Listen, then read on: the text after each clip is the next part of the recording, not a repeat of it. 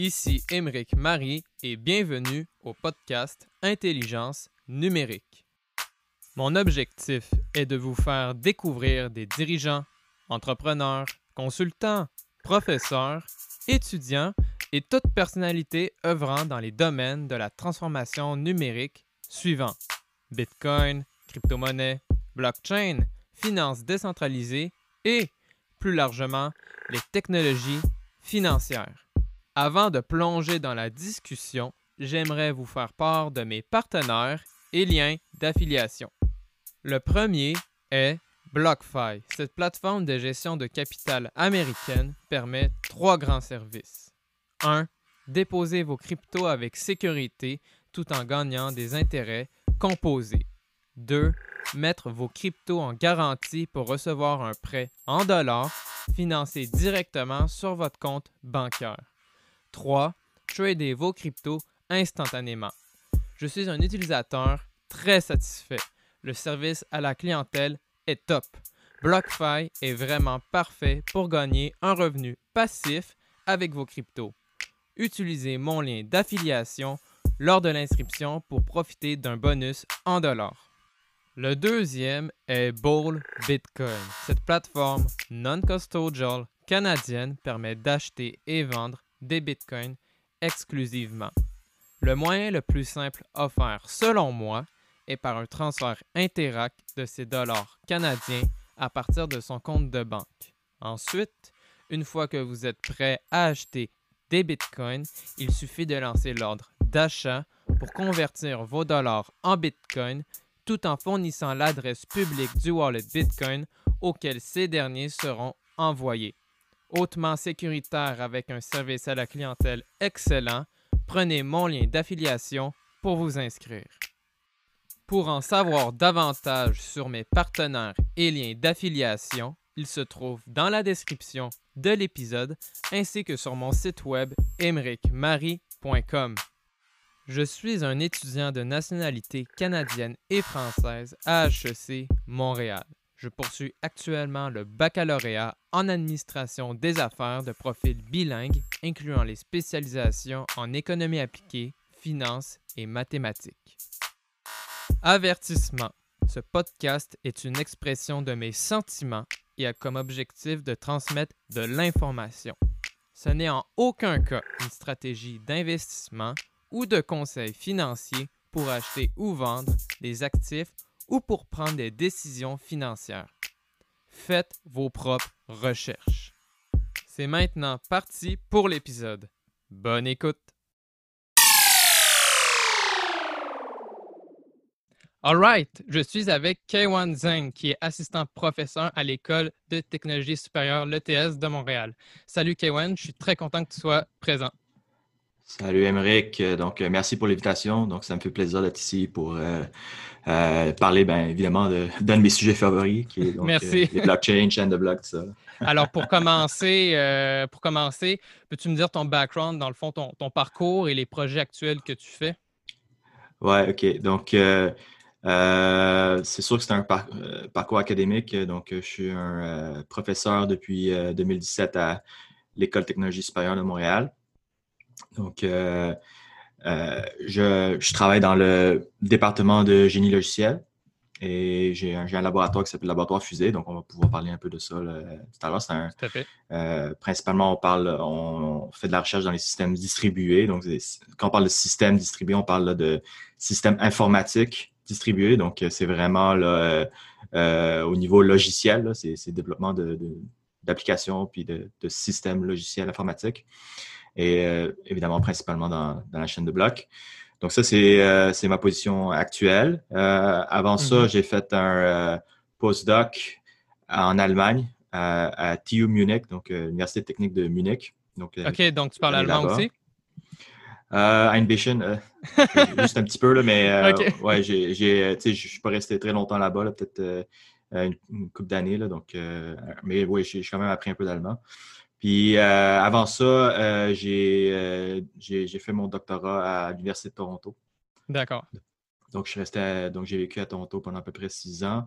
Puis avant ça, ben, j'étais à Montréal. Donc, j'ai vécu à Montréal pendant, je sais pas, une vingtaine d'années en tout. Là. Donc, avant ça, j'étais à McGill. J'ai fait ma maîtrise puis mon bac. Là. Donc, ça, c'est un peu mon parcours. Puis c'est ça, puis principalement maintenant, on, travaille dans, la blockchain. Euh, avant, avant la blockchain, blockchain, disons là, que ça fait à peu près, euh, je dirais, 5, 5 ans peut-être que je travaille là-dessus, que je fais de la recherche là-dedans. Mais avant ça, euh, je travaillais dans les systèmes distribués.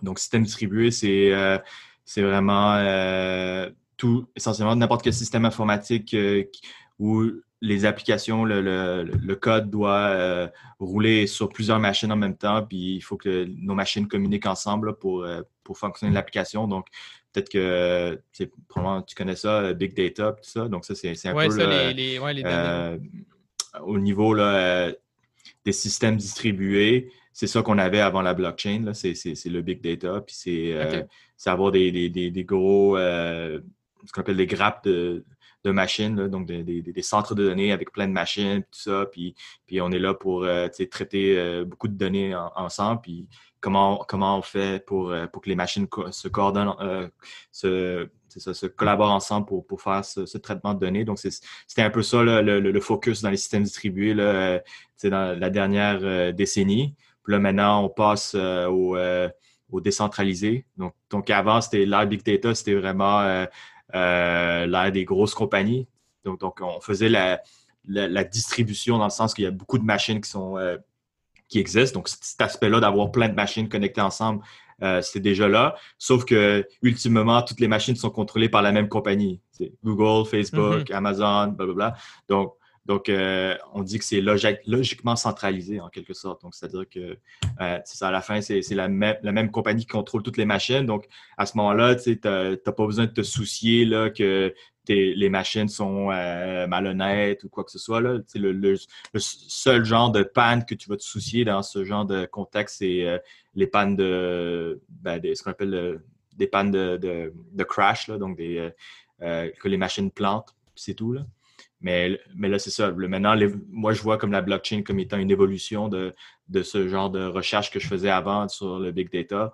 Puis maintenant, c'est un environnement où non seulement il faut qu'on se soucie là, des, des pannes là, de, juste de communication, pannes de machine, mais aussi des pannes là, arbitraires, ce qu'on appelle des, pannes byzantines dans, dans le lingot là, de, euh, du domaine, mais les pannes, les pannes byzantines, c'est des pannes arbitraires, malicieuses. oui. Il y a des gens qui essaient d'attaquer le système, tout ça. C'est ça qu'on a dans, dans, les systèmes décentralisés. OK. OK. Et donc. Donc, c'est ça, euh, ça, que je fais. D'accord. Alors, moi, ma première question, comme tu avais euh, parlé au début, peux-tu plus me, me, dire sur Fusée Laboratory, sur GitHub et ton projet de recherche sur la blockchain, justement, et le, le DLT, DLT étant Distributed Ledger Technology? Oui, donc euh, laboratoire euh, fusée, c'est le, nom du laboratoire que, euh, de mon laboratoire personnel à, l'ETS. Donc, c'est, je suis le chercheur principal. donc, notre site web est sur GitHub, c'est fuselab.github.io. Donc, vous pouvez regarder ça. la page est en français et en anglais. donc, vous pouvez obtenir l'information. Donc, euh, c'est ça. Donc, principalement, on fait de la recherche dans les systèmes distribués et euh, la partie majeure, c'est euh, les, chaînes de blocs et technologies de registre distribués. Donc, peut-être d'abord un peu expliquer la différence entre les deux. OK? Donc, si on prend le, sens, là, la définition stricte de chaîne bloc, genre juste, qu'est-ce que ça dit, chaîne de blocs? Ben, essentiellement, c'est une structure de données. D'accord? C'est tout simplement dire que euh, on veut regrouper de l'information, donc euh, sous forme de transactions, puis on va les regrouper dans des blocs. Donc, un, donc un bloc, c'est juste un ensemble de transactions avec. Euh, mais ce n'est pas juste un ensemble, il faut aussi définir l'ordre d'exécution des, transactions. Donc, ça, donne l'ordre puis le contenu des, transactions. Puis le, concept d'enchaînement, c'est tout simplement que les, chaque bloc va avoir une référence au bloc précédent et c'est une référence, comme on dit, euh, cryptographique, une référence euh, euh, sous forme de hachage. Donc, qu'est-ce que ça veut dire? Ça veut dire que essentiellement le, bloc précédent a, été a été comme traité dans, ou a été a passé à travers une, fonction de hachage pour calculer un certain résultat. Puis ce résultat représente l'intégrité de, de, ce bloc-là. Donc, ça permet de détecter là, des, des, corruptions de données essentiellement. Donc, si quelqu'un essaie de changer un bloc, ça va affecter son, son hash. Et à ce moment-là, la signature du, bloc suivant euh, ne sera plus valide, ça ne correspondra plus. Donc, c'est comme ça qu'on est capable de détecter euh, euh, des, des, problèmes là, de, dans, l'intégrité des, blocs. Donc, ça, c'est la définition de chaîne de blocs, c'est juste ça. C'est juste mm-hmm. des blocs avec, des, avec, des, avec un enchaînement cryptographique mais ça dit rien sur euh, la décentralisation, ça dit rien sur la crypto-monnaie, ça dit rien sur euh, l'utilisation de cette crypto-monnaie. Je pourrais avoir juste euh, une machine dans mon sous-sol qui a une chaîne de blocs qui roule tout seul, puis ça serait, ça serait un blockchain essentiellement, techniquement parlant, selon cette définition-là. Donc, c'est pour ça que la définition plus populaire, mais, mais qui n'est pas aussi précise, c'est de dire que c'est une chaîne de blocs qui est qui roule sur un système décentralisé avec euh, des machines, euh, donc euh, plusieurs machines qui sont, qui sont opérées par des, par exemple, des, utilisateurs différents ou des, organisations différentes, des compagnies différentes. Et là, ils vont ensemble donc se communiquer à travers le réseau pour partager l'information dans les blocs et s'assurer que l'information est valide puis que, puis que tout le monde se synchronise pour avoir une copie complète. Et donc, euh, si je comprends, alors c'est vrai de dire que la blockchain peut vivre tout seul, mais que, par exemple, une crypto-monnaie ne peut pas vivre sans la blockchain, par contre. Est-ce que c'est vrai, ça? Une, euh, crypto-monnaie pourrait euh, vivre sans la blockchain, OK? Parce que, donc, comme je dis, la, la blockchain, c'est juste la, structure de données. Et après ça, ce qu'on ce qu'on fait normalement, c'est qu'on utilise cette structure de données-là pour donc euh, alimenter, pour implémenter un registre distribué. Donc, ça, c'est ça la relation entre les deux. Donc, le registre distribué, c'est c'est le, le, DLT, exactement. C'est tout le, système là, de, qui permet d'enregistrer des transactions au fur et à mesure, d'accepter des nouvelles transactions, de, valider les transactions, de lire les transactions. Donc, c'est ça, ça qu'on utilise réellement pour euh, euh, réaliser les, crypto-monnaies, par exemple, parce que dans, le contexte des crypto-monnaies, les transactions, c'est ben, mouvement d'argent, mouvement de, mm-hmm. de, fonds. Et ça, chaque transaction, c'est écrit, c'est envoyé au registre distribué et qui va, éventuellement l'écrire euh, dans son système. Et la, façon que euh, les informations sont représentées dans le registre distribué, c'est sous forme de chaîne de blocs. Donc, c'est comme, un, comme une composante, la chaîne de blocs, une composante des registres distribués, mais il y, a des, euh, il y a des registres distribués qui n'utilisent pas de chaîne de blocs. C'est là un peu que vient la confusion, donc parce qu'il y a des, il y a des systèmes euh, comme euh, par exemple IOTA ou Hashgraph, donc c'est des systèmes qui ne fonctionnent pas à base de chaîne de blocs. Il n'y a, a, pas de concept de bloc nécessairement dans ceux-là. Oui, c'est ça. Hashgraph, par exemple, j'ai vu un peu cette compagnie-là, en fait, la blockchain n'est pas là, c'est ça? Eux, c'est quoi le? Oui, ben, c'est ça. Ben, c'est dans, ces euh, systèmes qui sont un peu plus avancés là, de, de, registres distribués, ben, ils, ils essayent là, de, c'est ça, même euh, changer la nature même du registre et de passer d'une chaîne de blocs à quelque chose qui n'a même plus de blocs nécessairement, puis c'est juste des transactions qui sont liées entre eux. Donc, c'est un peu ça qu'on a dans Hashgraph. Euh, le terme technique, c'est euh, un DAG, c'est un, graphe euh, acyclique, donc dirigé, mais bon, c'est pas, pas super important qu'est-ce que ça veut dire, mais, essentiellement, ils ont même éliminé le concept de bloc, surtout pour des raisons de performance. Donc, ça, c'est un peu là, le prochain sujet que je veux aborder, c'est les objectifs de, de, recherche en, en, DLT, puisque justement, on parle d'un système plus récent comme Hashgraph. Ben, de, euh, personnellement, ce, que, puis c'est, évidemment, c'est en ligne avec euh, ce que les, euh, chercheurs en système décentralisé font, principalement, c'est se concentrer sur la performance, d'accord? Parce que mm-hmm. le, le, système original, qui est celui de Bitcoin, c'est, un système extrêmement lent et on sait extrêmement coûteux en termes d'électricité. Donc ça, c'est, n'est pas des propriétés là, Oui, c'est ça, le, le proof of work oui, ouais, c'est ça. Donc, le proof of work, euh, ça, réfère donc euh, au, travail que les, les machines, les, serveurs du, réseau Bitcoin doivent accomplir pour essentiellement proposer des nouveaux blocs, insérer des, blocs dans le système et donc des, nouvelles transactions. Et donc, pour pouvoir insérer un nouveau bloc, il faut, faire son proof of work qui est essentiellement un calcul intensif de euh, mathématique, donc qui est à base de, de, hachage, qui, ce que, j'ai déjà expliqué auparavant. Donc, euh, pour pouvoir euh, essentiellement trouver là, ce qu'on appelle un ounce, donc un, résultat spécifique, une réponse spécifique qu'on va écrire dans le, bloc et ça va permettre de, valider le, bloc. Et donc, pour trouver cette réponse spécifique, ça, peut prendre des, euh, milliards euh, de, calculations, je dirais même plus que ça, des milliards de calculs pour, euh, pour trouver cette réponse-là. Et donc, c'est ça qui, consomme beaucoup de temps et évidemment de l'électricité, des ressources matérielles. Alors, dans ta pensée, alors, penses-tu que le Bitcoin, pour toi, est-ce que c'est durable? Est-ce qu'il va toujours rester? Uh-huh. Ou tu penses qu'il va se faire détrôner?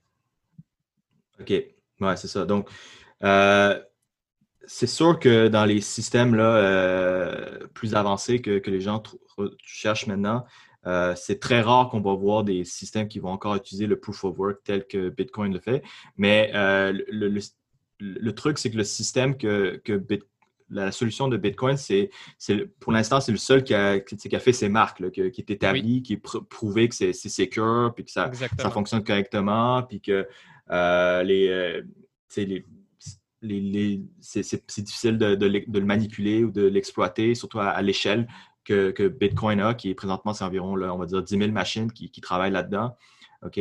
Et avec les paramètres qu'il y a présentement, c'est-à-dire générer un bloc à chaque 10 minutes, euh, des choses comme ça. Donc, ça, c'est lent. Un bloc à 10 minutes, c'est vraiment lent. C'est pour ça que la performance n'est pas bonne. Puis chaque bloc, c'est juste euh, un à deux euh, mégaoctets d'informations. C'est pas beaucoup. Là. Donc, on parle d'à peu près 7 transactions par seconde. C'est vraiment très, très bas comparé à ce qu'on aurait besoin, par exemple, pour faire rouler Visa ou Mastercard, des choses comme ça. Ça, ça prendrait des, milliers de transactions par seconde, donc on est vraiment loin de ça. Donc, euh, mais c'est ça, mais la sécurité, c'est un aspect là, important avec le blockchain, c'est ça que ça apporte, la décentralisation, la sécurité. Puis ça, c'est encore euh, juste prouvé avec le. On, se fie encore juste avec ce que Bitcoin a fait. Euh, mais éventuellement, oui, il y aurait peut-être des, avancées là, qui, qui permettraient là, de, détrôner Bitcoin. Mais selon moi, je, moi, je pense que Bitcoin, ça va quand même avoir sa place. Et la raison pourquoi je dis ça, c'est parce que ben, c'est sûr que si on, euh, pense juste à Bitcoin dans son utilisation euh, originale, qui est, euh, transmettons le transaction, le transfert de fonds, c'est ça, Alice envoie de l'argent à Bob, des, choses comme ça, OK? Ben, clairement, ce n'est pas suffisant de, faire juste cette transaction par seconde pour faire ce genre de, d'opération, OK? Comme transfert de mouvement d'argent entre deux comptes. Là, c'est, ça, ça, puis ça va être très difficile de, scaler pour euh, de, pardon, de, mettre en échelle, d'augmenter la, performance du système de base. Euh, parce que c'est décentralisé, il faut, faut, que tout le monde se mette d'accord pour euh, améliorer le code. Il y, a, le concept là, de hard fork, soft fork, des choses comme ça, compatibilité entre les différentes versions de code, qui rend que c'est très difficile de, même faire un changement de simple comme doubler la taille d'un bloc. Ça, c'est déjà là, une grosse affaire, puis beaucoup de controverses, des choses comme ça. Donc, oui, la performance va, être, va rester assez minime pour, pour euh, pour Bitcoin. Mais pour moi, ce que euh, je pense que les solutions, c'est plus au niveau de ce qu'on appelle le couche 2. OK? Donc, couche 2, c'est des solutions qui sont hors chaîne. C'est-à-dire, est-ce qu'on peut faire des opérations hors chaîne, comme moi et toi, euh, surmettre peut-être même une blockchain indépendante, un, autre, un autre système de chaîne de blocs. Et de temps en temps, ce, qu'on veut, c'est n'est pas, pas enregistrer tous les, tous les, chaque information sur Bitcoin, mais, mais de temps en temps, on veut euh, avoir une trace de ce qu'on a fait et on va le mettre dans euh, le, système principal de Bitcoin. Donc ça, c'est beaucoup plus euh, léger en termes de, charge de, ce, de, de charge de travail qu'on va mettre sur Bitcoin, mais chaque information qu'on va mettre dans Bitcoin ça va potentiellement représenter là, des milliers ou des millions de transactions. là, ça devient très, très puissant parce que là, le facteur d'amplification, ça, ça, rend ça vraiment puissant. Donc, moi, c'est ça que je vois là, comme avenir prometteur pour Bitcoin. Et juste pour, euh, ça me fait penser, en fait, euh, la compagnie Blockstream, c'est ça, en fait, eux, ils travaillent sur le Lightning Network et aussi Liquid Network. Et ça, c'est ça. Alors, quand tu parles de seconde couche, euh, donc, est-ce que tu peux m'en dire plus? Oui, donc, donc, donc Lightning Network, effectivement, c'est comme tu dis, ça, c'est, pour moi, c'est comme le, la couche 2 qui est le plus le plus simple à, comprendre, qui, est, le, plus proche de Bitcoin, c'est-à-dire euh, qu'on fait des microtransactions, puis éventuellement, ce qu'on fait, c'est on compile nos, microtransactions ensemble, ça fait une grosse transaction, puis ça, on met ça sur, la, sur Bitcoin. Donc, peut-être, oui, on peut perdre euh, euh, quelques transactions pendant qu'on pendant qu'on se parle euh, hors chaîne, mais dès qu'on est capable de d'écrire ça sur la chaîne principale de Bitcoin, là, c'est finalisé, puis, puis on est correct. Puis après ça, on continue, on fait d'autres Donc, ça, c'est l'utilisation la plus simple de, de, la, de, la, couche 2 et qui, ça, ça, donne déjà une augmentation de performance. Quoique, il y a, il y des problèmes de, avec, ce, avec le Lightning Network, ça il y, a, des problèmes qu'on essaye de, transiger des, trop hauts montants, des choses comme ça. Donc, c'est autre chose qu'il faudra améliorer.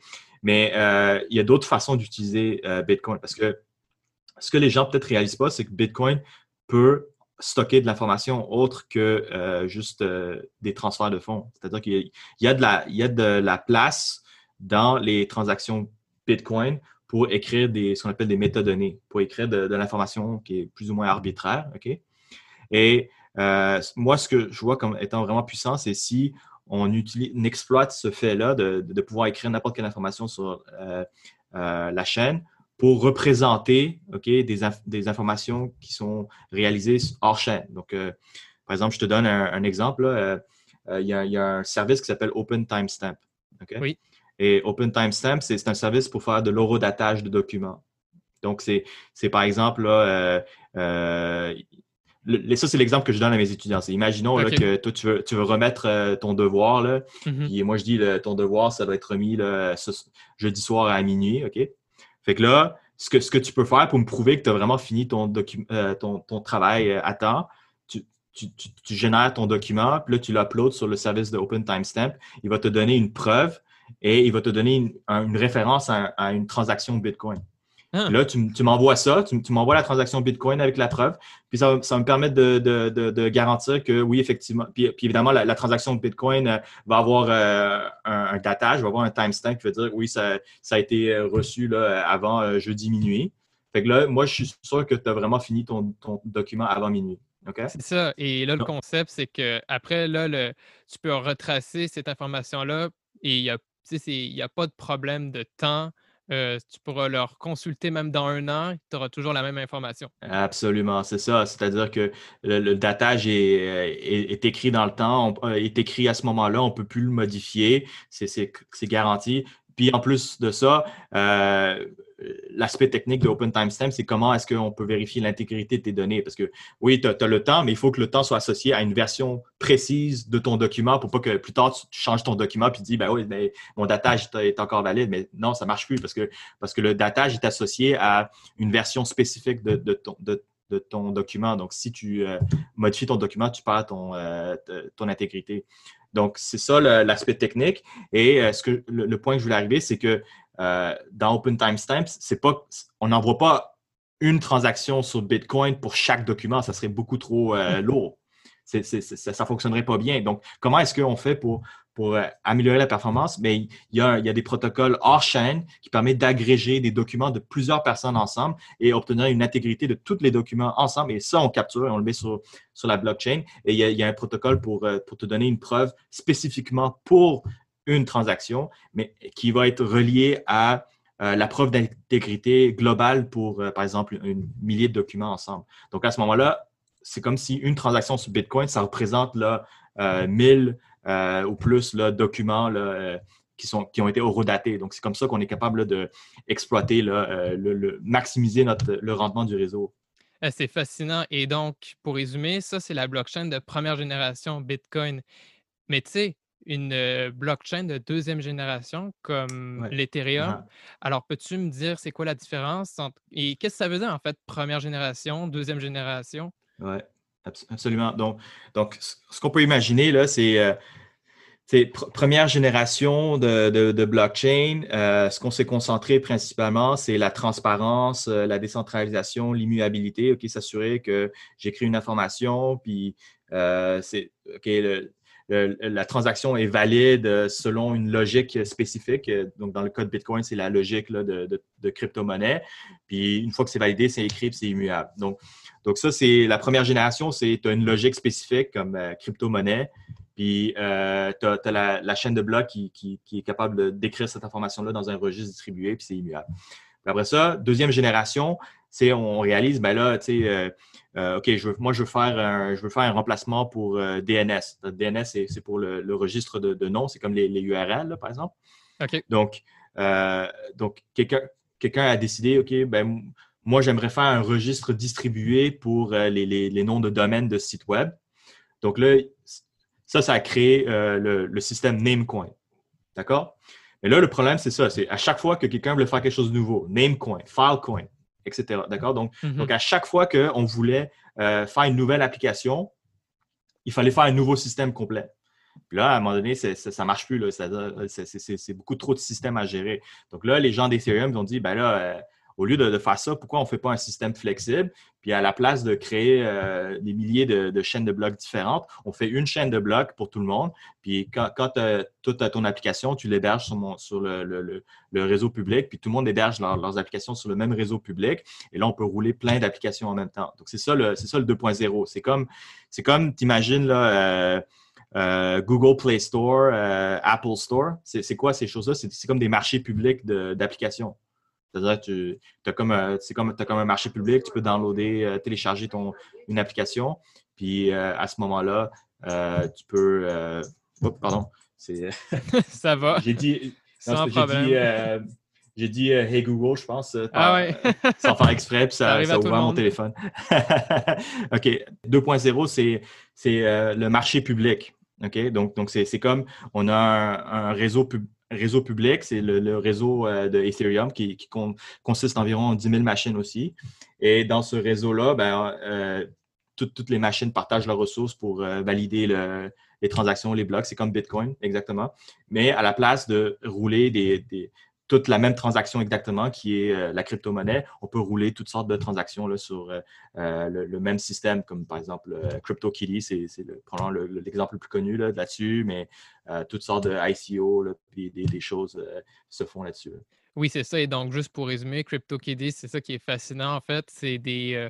on a, on parle de CryptoKitty, en fait, on parle de NFT, c'est ça l'abréviation, Non-Fungible Tokens. Et en fait, grosso modo, ce que ça veut dire, c'est quoi? C'est dans le cas de CryptoKitty, en fait, c'est de l'or. En fait, c'est des chats euh, que tu peux euh, combiner pour créer des nouveaux, nouvelles sortes de chats. Et ça, en fait, ça prend de la valeur.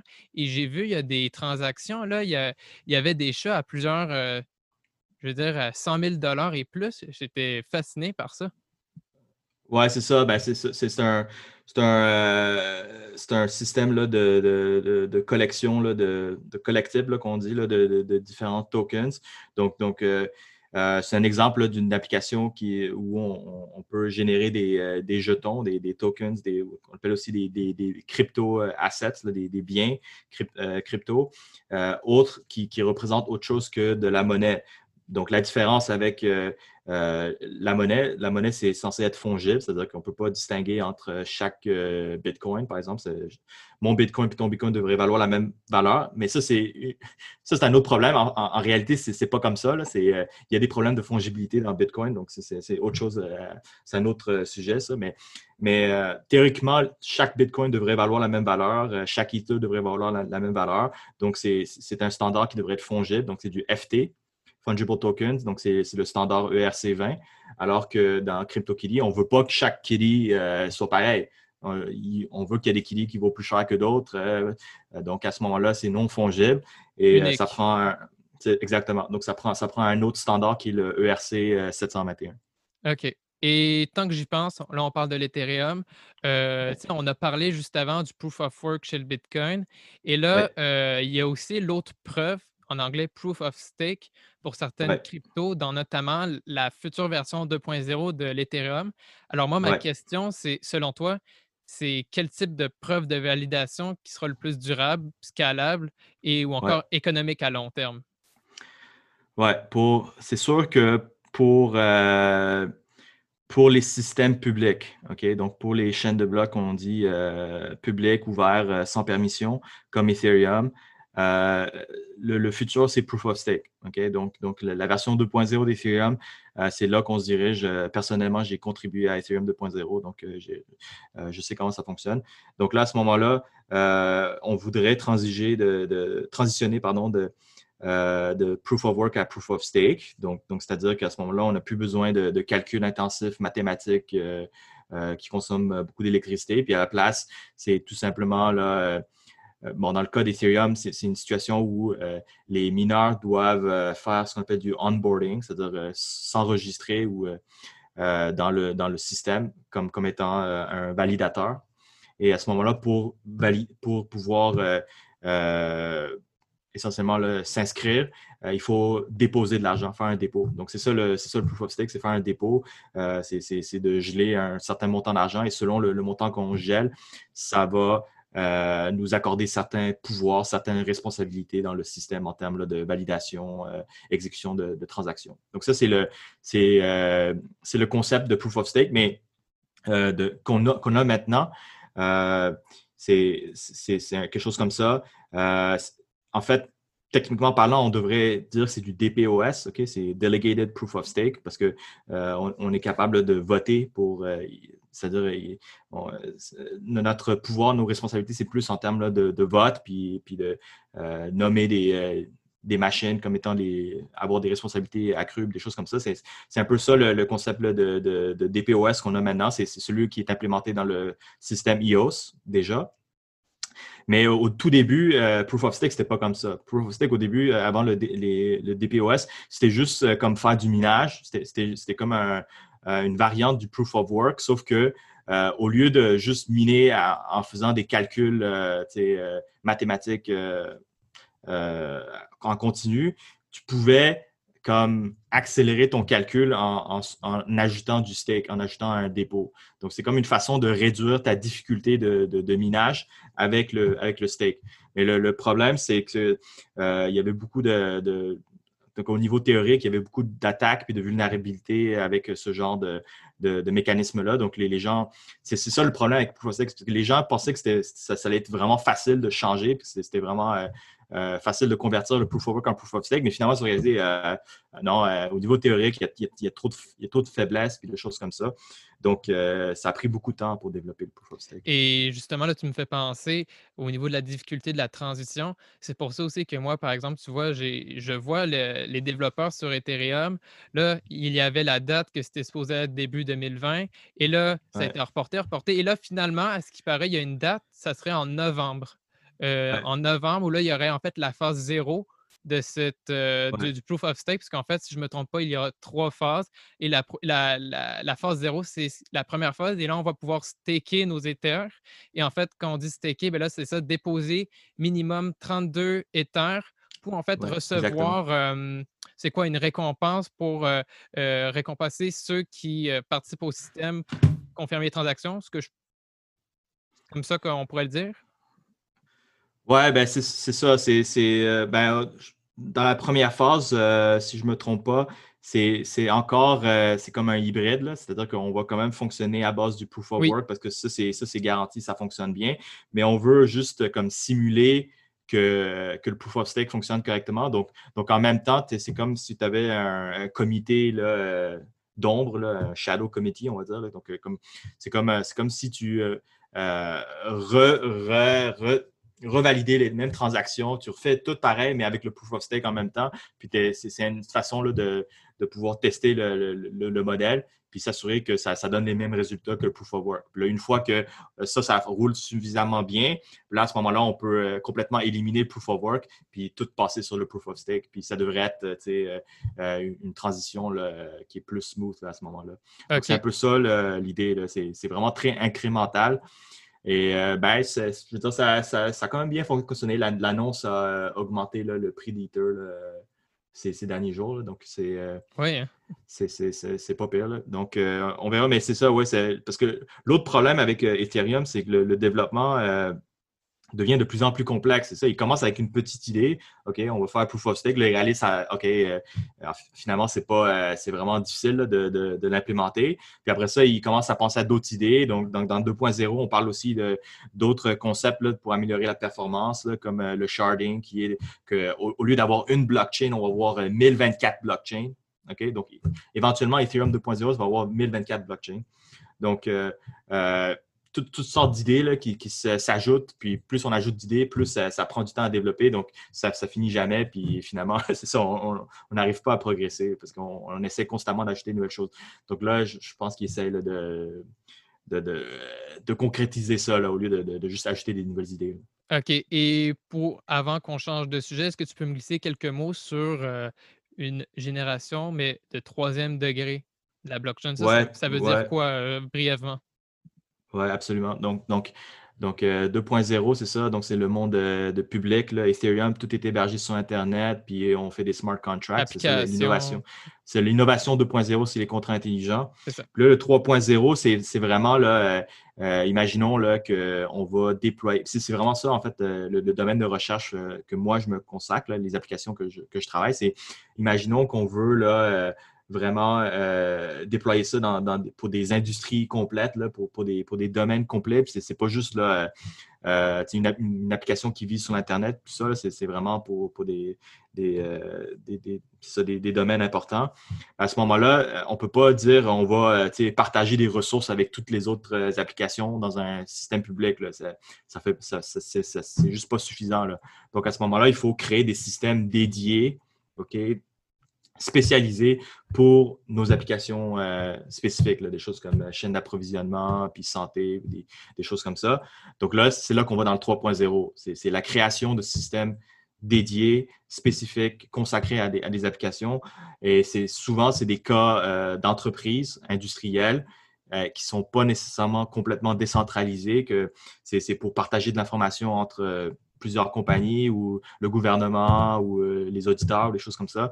Donc, à ce moment-là, euh, c'est ça, c'est là qu'on voit beaucoup de, euh, des systèmes qui sont radicalement différents de, Bitcoin puis de Ethereum parce qu'on on est même capable à ce moment-là de sacrifier un peu la décentralisation.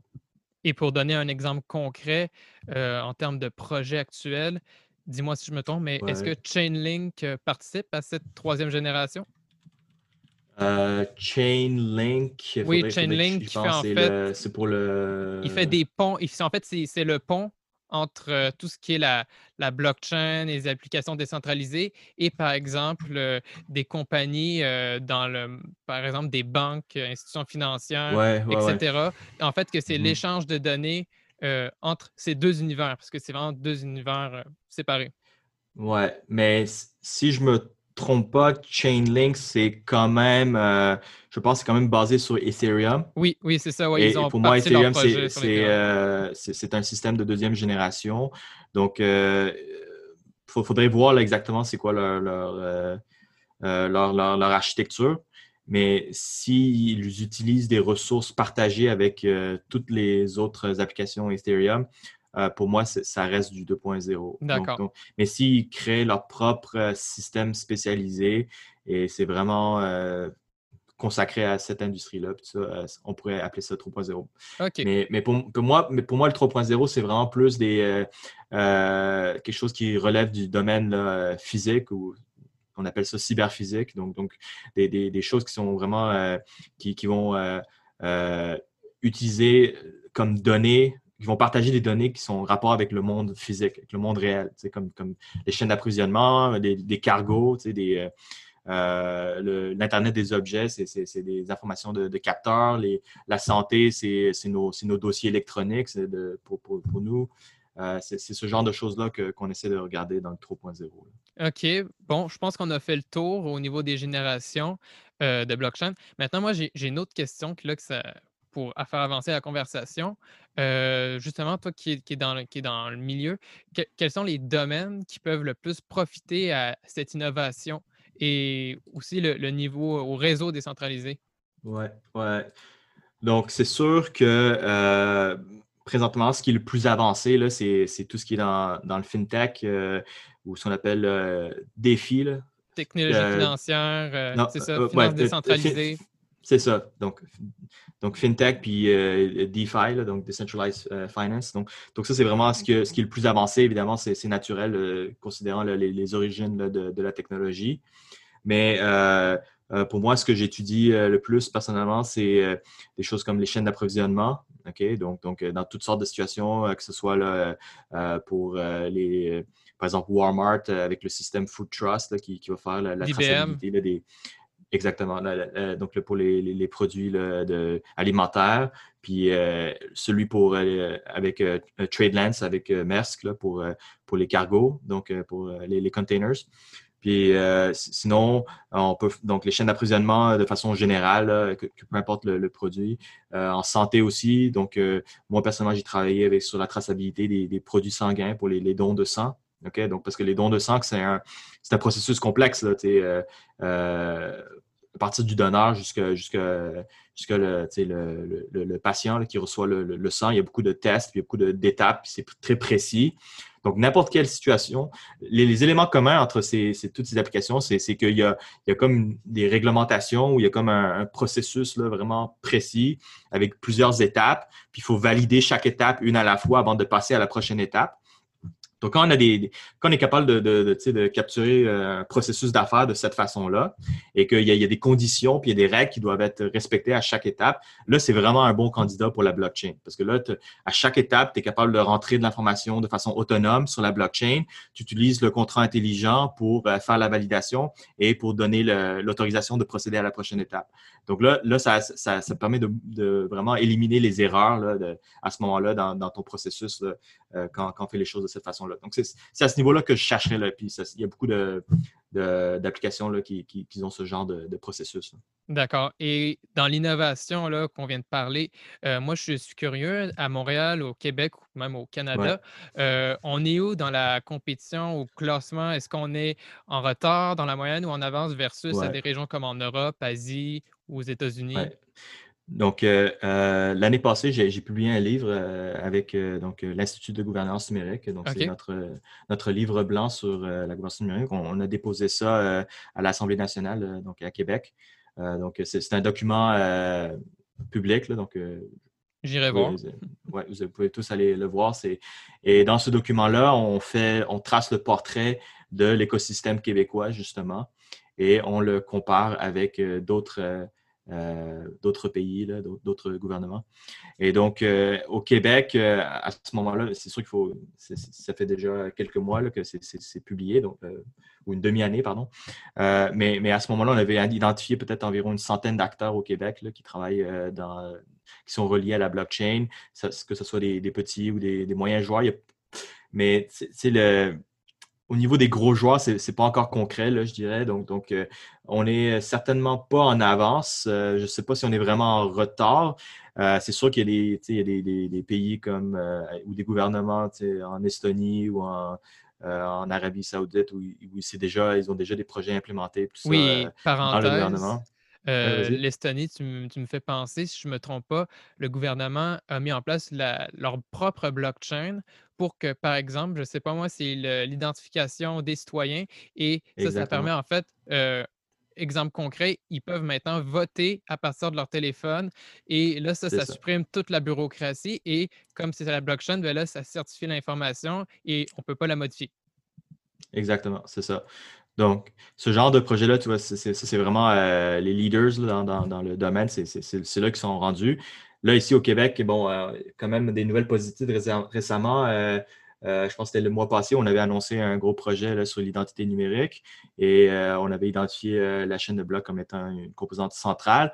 Donc, ça, c'est un projet de peut-être 3 à 3 à 5 ans. Donc, c'est ça. Donc, nous, on est rendu au tout début, là, c'est embryonnaire, mais mais euh, c'est positif qu'il y, ait des avancées là-dedans. Euh, donc, on verra dans, quelques années, on, va avoir nos premiers projets. Puis peut-être ici, c'est ça, idéalement, ce que ça voudrait dire, si le, projet se, concrétise du gouvernement, ça voudrait dire qu'on pourrait remplacer nos, par exemple, nos, cartes d'assurance euh, maladie ou notre permis de, conduite avec, avec une identité numérique, donc un, permis cryptographique euh, sur la blockchain. Ce serait puissant, ça, comme amélioration. Ouais, ouais à ce moment-là, j'aurais plus, plus besoin de, de, mon porte-monnaie. c'est ça. mon téléphone. Ouais, ben, personnellement, je ne sais pas toi, mais moi, payer avec euh, des pièces de monnaie, euh, ça date vraiment de plusieurs mois. Là. On, le virage numérique, ça, ça sent. Et la, la, pandémie aussi, j'ai l'impression que ça a vraiment accéléré ce processus-là. C'est ça. Il faut, il faut qu'on passe au euh, ce qu'on appelle euh, sans contact, là, donc euh, paiement sans contact, tout ça, là, transfert digital. Puis de façon générale, il faut faire la, faut, faut, pas, faut faire la transformation numérique de beaucoup de, de processus. Là. Il y a eu des il y a eu des, euh, des domaines qui ont vraiment été choqués là, par la, pandémie, là, que c'était impensable de, faire des, choses comme, par exemple, euh, des procès tribunaux, des choses comme ça. Euh, il faut faire ça maintenant en ligne ou des choses comme ça. C'était impensable. Donc, donc, les choses ont certainement accéléré. Puis ça, ça peut, ça ne ça, ça donne plus de cas d'utilisation, plus d'opportunités pour la chaîne de blocs parce que ça veut dire que si ces processus-là embarquent au niveau numérique, ça facilite là, l'accès à ces données-là pour les entrer dans, une chaîne de blocs euh, pour pouvoir euh, faire la validation autonome avec les, contrats intelligents. Donc, euh, ça donne, c'est ça, c'est toutes des nouvelles positives là, pour la chaîne de blocs, c'est sûr. D'accord. Et maintenant, sortons après de, de, la sphère un peu technique qu'on a beaucoup parlé. Là, maintenant, moi, j'ai quelques questions plus au niveau, ben, c'est ça, alors moins technique et plus le fun. Et ma première question, en fait, quels sont les, mythes ou idées fausses sur la blockchain? Euh, parce que, tu sais, moi, j'ai l'impression que la blockchain, surtout au début 2017-2018, c'était surtout relié à un buzzword.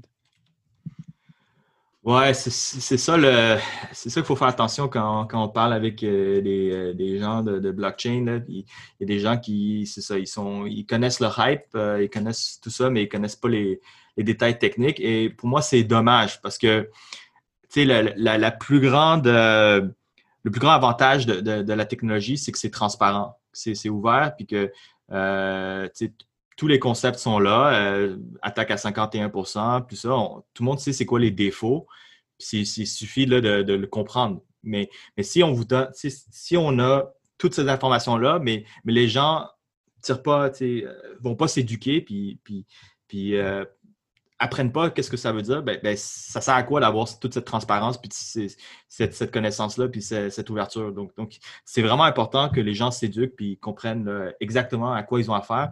Puis là, font, leur, font un appel de leur jugement, de leur esprit critique là, pour déterminer, OK, euh, pour moi, euh, je suis confortable ou je ne suis pas confortable à utiliser cette technologie-là selon mes connaissances. Donc, ça, c'est euh, le rôle de l'éducation. C'est juste pour parler de ça. Euh, mais oui, en termes là, de, euh, d'idées fausses là, ou de mythes là-dessus, ben, évidemment, il y a des choses comme euh, les gens qui pensent que Bitcoin, c'est juste blockchain ou des choses comme ça. Ben, ça, c'est des gens que peut-être, c'est ça, ils ont, dans leur parcours d'éducation, ils ont juste ils ont juste appris c'est quoi Bitcoin, puis là, ils pensent que c'est ça le blockchain. Donc, donc ça, c'est, il faut faire la différence entre les deux. Donc, comme, comme j'ai comme je, l'ai fait au début du podcast, il fallait, faut expliquer clairement c'est quoi la chaîne de blocs, c'est quoi le DLT, tout ça. Puis Bitcoin, c'est juste une application, c'est juste un système spécifique.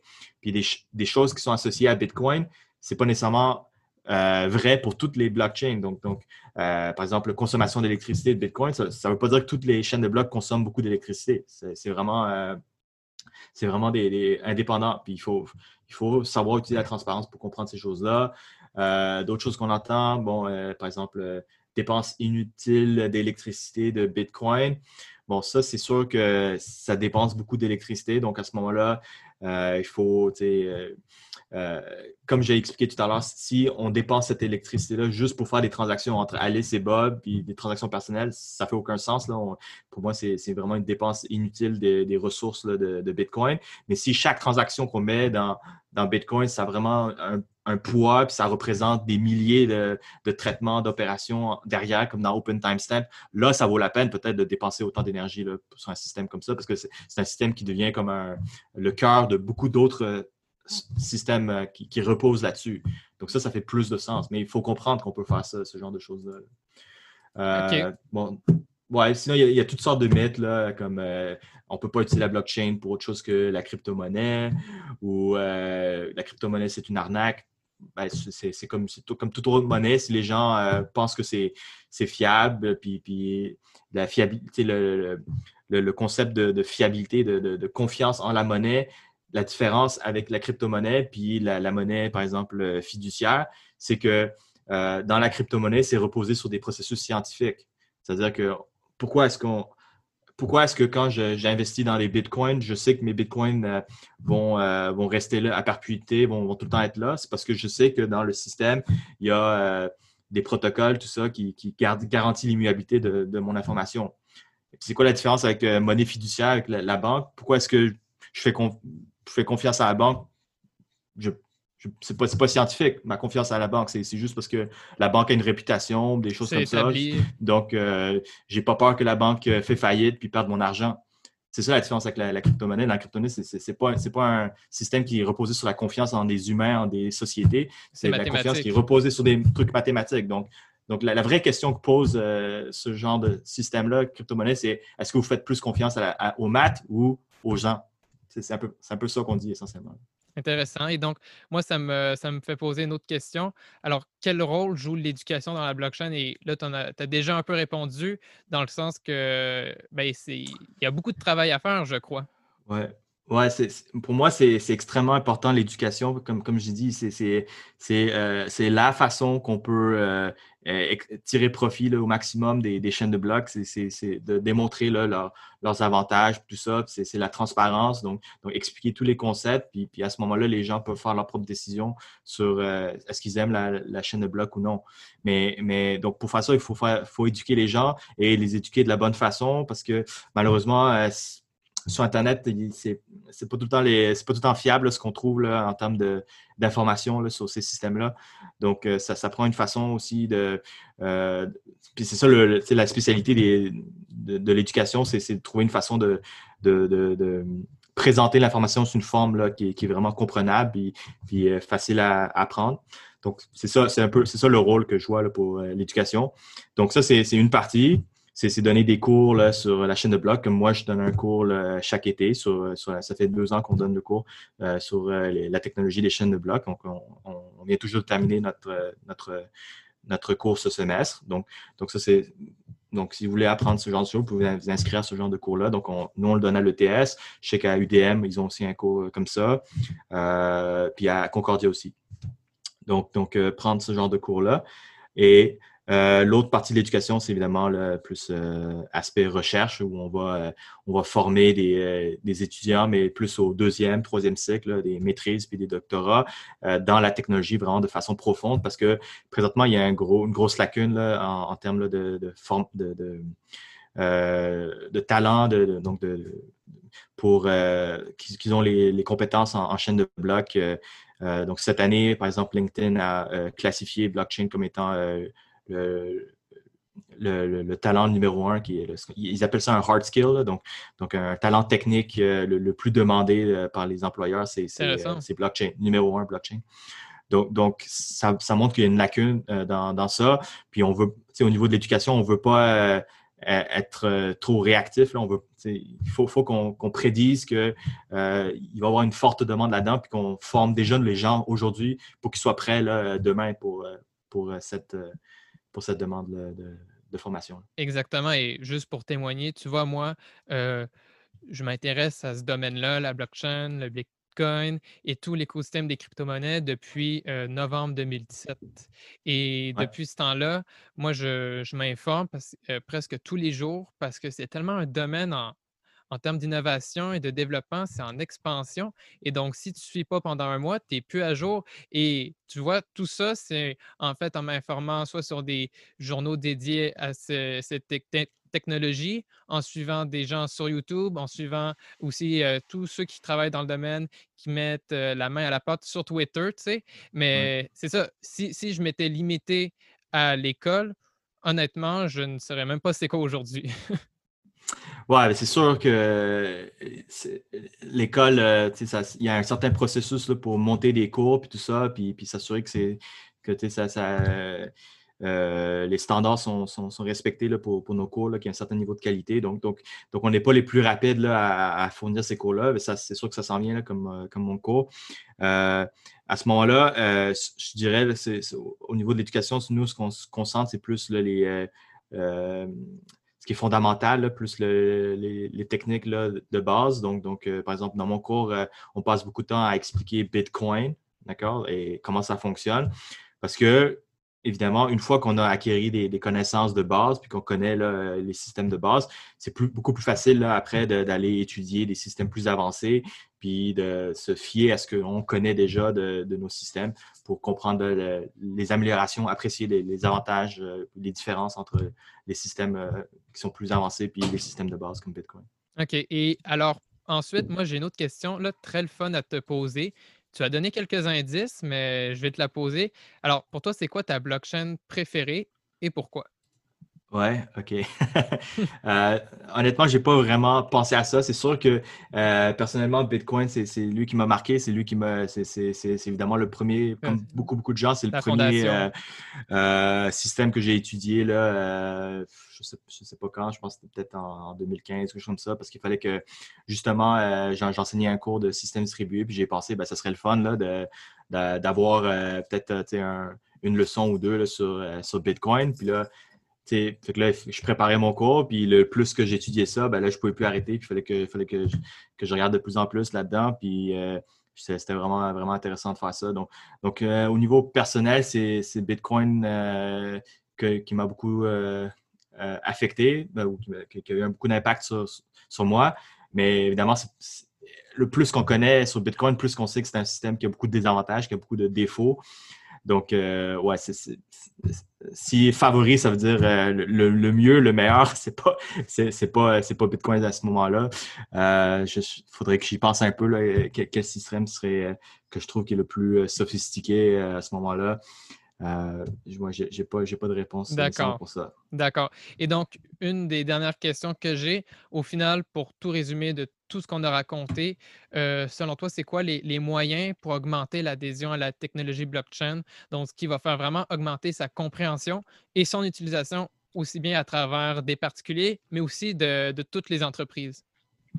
Oui, donc ça, c'est au niveau recherche, c'est vraiment ça que, nous, on étudie beaucoup. C'est euh, c'est faire, euh, au niveau applicatif, c'est développer des prototypes et tout ça. Puis, la raison pourquoi on fait ces prototypes-là, c'est pour identifier c'est quoi les, euh, les, lacunes des chaînes de blocs. Donc, par exemple, la performance, mais il y a d'autres choses aussi, comme par exemple euh, faciliter à, développer des, des applications, des, des, contrats, puis, puis être capable de développer des outils pour valider ces contrats-là de, la bonne façon pour s'assurer qu'ils sont vraiment là, solides là, avant, avant de les mettre dans la, dans la chaîne de blocs. Donc, c'est ça. Pour faciliter l'adhésion euh, au niveau technique, c'est ça que ça prend. Meilleure, euh, euh, meilleure performance, des outils de développement plus, plus fiables. Donc, ça, c'est vraiment des, gros points qu'on se concentre.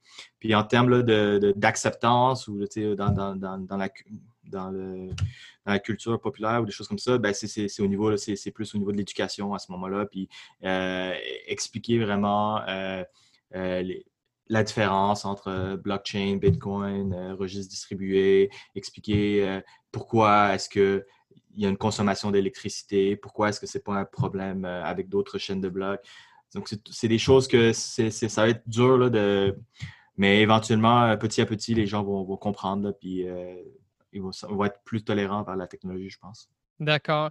Et donc, pour conclure cet enregistrement, moi, j'ai deux dernières questions. Et après, tu pourras me poser une question à moi. Alors, moi, ma, question, là, c'est, là, ça n'a rien à voir aux crypto-monnaies, à la blockchain, mais quel a été, en fait, ton livre le plus marquant? Ouais, OK. Ben, c'est sûr que récemment, je n'ai pas vraiment le temps de le lire. Peut-être qu'il faudrait que j'apprenne cette habitude-là. Donc, euh, ce que je lis présentement, c'est juste des livres euh, de recherche, puis des ah. articles de recherche, tout ça. Mais euh, dans mon temps libre, normalement, ce que je fais, c'est lire, plus des livres de, science-fiction puis de, puis de fantasy. C'est ça que, puis c'est ça que j'ai grandi sur ce, genre de livres-là. Donc, des livres comme Dune. Euh, Game of Thrones euh, récemment. Ben, ça fait quand même un certain bout de temps là, que, j'ai regardé ce, genre de livre-là. Donc, je ne sais pas si c'est vraiment marquant, mais, mais c'est ça que moi, j'aime lire dans mon temps libre. D'accord, d'accord. plus euh, de la fiction. Et ma seconde question et dernière, ton meilleur conseil pour atteindre ces objectifs dans la vie, c'est quoi ton, ta suggestion pour tous ceux qui ont des, rêves ou des passions et qui, qui hésitent à se mm-hmm. lancer? OK.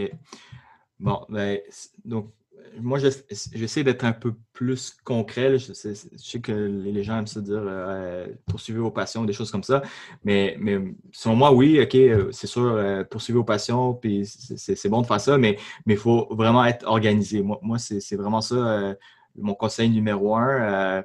ce qui m'a permis de passer à travers mon éducation puis tout ça, ça, a été d'être extrêmement organisé, de prendre le, quand même le, temps de euh, euh, d'établir euh, un calendrier, tout ça, puis de, prendre en note tout ce que j'ai besoin de faire à, tous les jours. Parce que oui, ça prend de l'effort faire ça, mais une fois que c'est fait, là, on sauve beaucoup de temps, puis on n'oublie pas les choses, puis on, est tout le temps, c'est ça, on, peut avoir plein de rencontres à, tous les jours, plein de, plein de tâches à faire, mais si on a une bonne liste, puis ça, tout va bien aller. Donc, donc selon moi, c'est organisation. Il faut, avoir les bonnes habitudes pour, pour être vraiment organisé.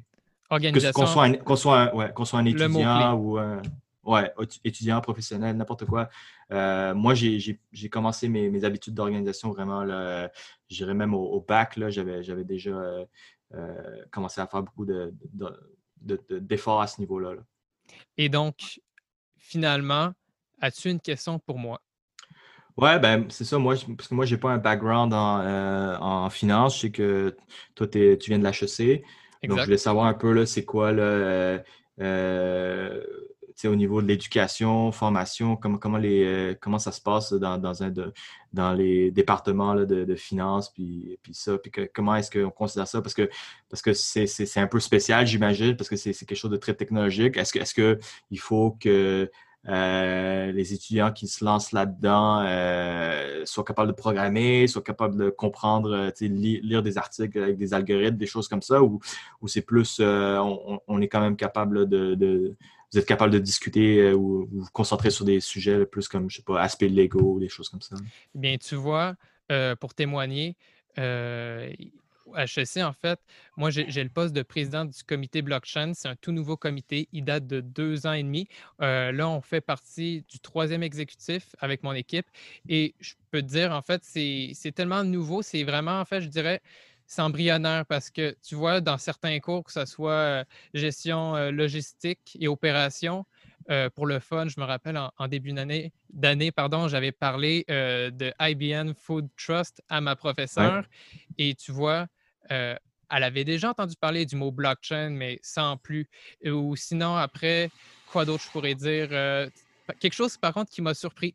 Dans un exercice de comptabilité, et, euh, le contexte, ça n'avait rien à voir, mais le contexte, c'était le mining, miner des bitcoins, et ça, ça génère de la chaleur, et la chaleur est utilisée pour faire euh, développer des fraises, OK?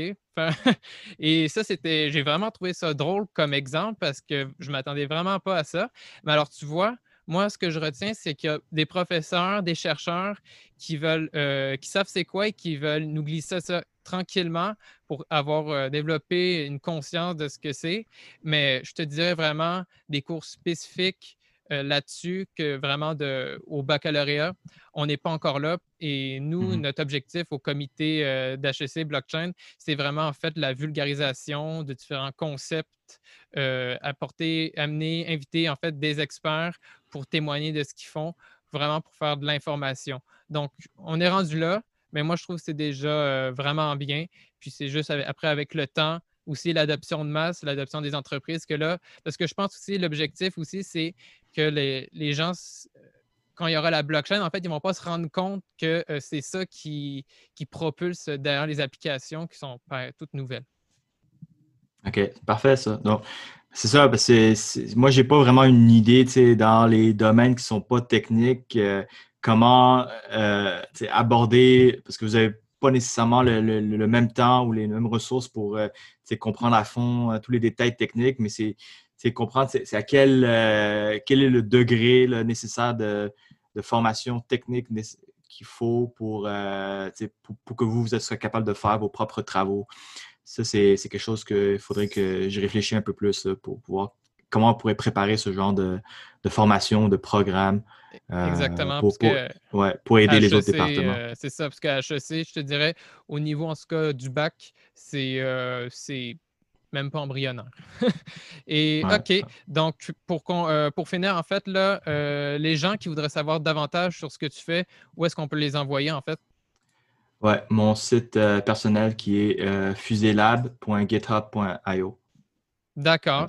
Alors, ben, Kewan, moi, je te remercie beaucoup pour l'enregistrement et on reste en contact. Oui, bien sûr. C'est donc c'est un plaisir. Merci de m'avoir invité. Et voilà, c'est la fin et j'espère que vous avez aimé et trouvé l'épisode enrichissant. Si vous souhaitez me contacter pour quelconque question ou demande, je suis à votre écoute sur LinkedIn, Twitter, Telegram ou encore à mon adresse courriel. Vous trouverez mes infos pour me contacter sur mon site web emericmarie.com. Finalement, la meilleure façon pour m'encourager est de partager intelligence numérique à votre entourage. Je vous souhaite alors une très très bonne journée ou fin de journée où que vous soyez. À bientôt.